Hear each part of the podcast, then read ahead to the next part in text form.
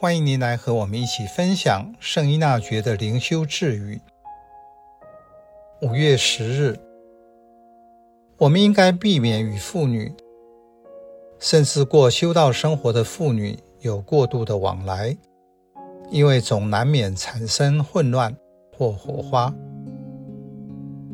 在目前现实的生活中，圣依纳爵的告诫显然已经过时了。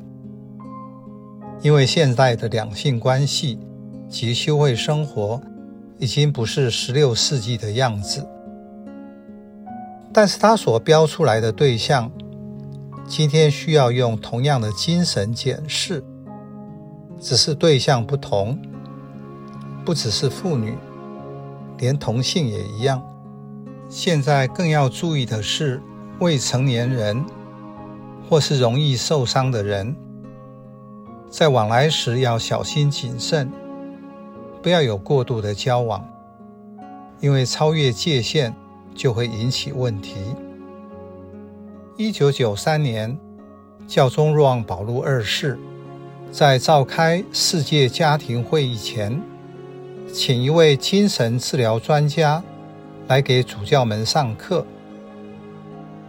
这位专家问邀请他的人，教宗有兴趣听什么？他得到的回答是：教宗想知道为什么一个妈妈对小孩的注视是这么重要。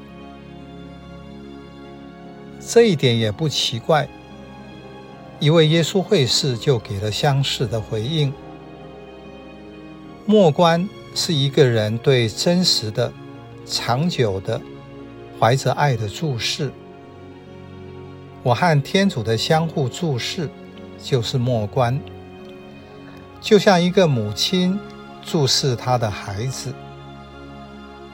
在现实生活，我之所以成为我，绝大部分的原因是我的爸爸妈妈或某个人这样注视我，在他人的注视下。